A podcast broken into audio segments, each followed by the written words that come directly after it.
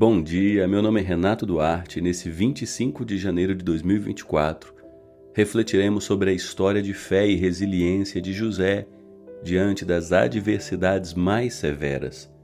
E o texto base está em Gênesis 45, versículo 5, que diz: Agora, não fiquem aflitos ou furiosos uns com os outros por terem me vendido para cá. Foi Deus quem me enviou adiante de vocês para lhes preservar a vida.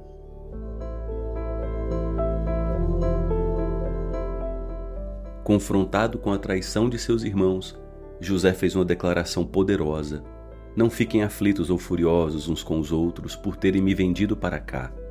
Ele prossegue com um reconhecimento profundo: Foi Deus quem me enviou adiante de vocês para lhes preservar a vida. José compreendeu uma verdade fundamental Deus está no controle. Mesmo no aparente caos, a boa mão de Deus está em ação, conduzindo os eventos para um propósito maior. É claro que isso não justifica os atos daqueles que nos ferem, mas mostra que Deus pode transformar até as piores situações em algo bom.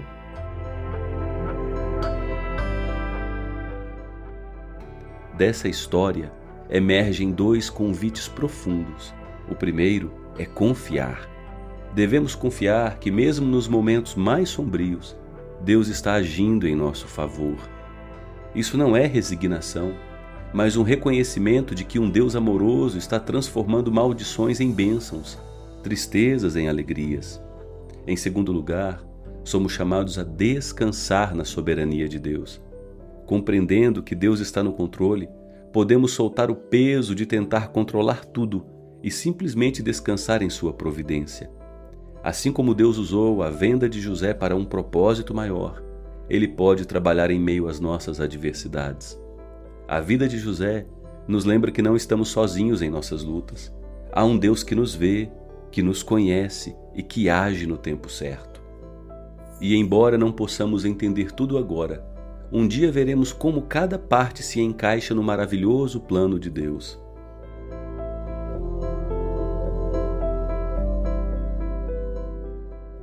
Estênio Márcios compôs uma bela canção intitulada O Tapeceiro.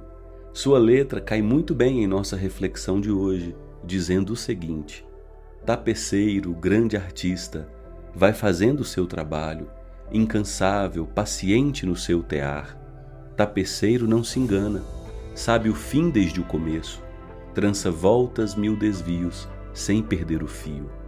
Minha vida é obra de tapeçaria é tecida de cores alegres e vivas, que fazem contraste no meio das cores, nubladas e tristes.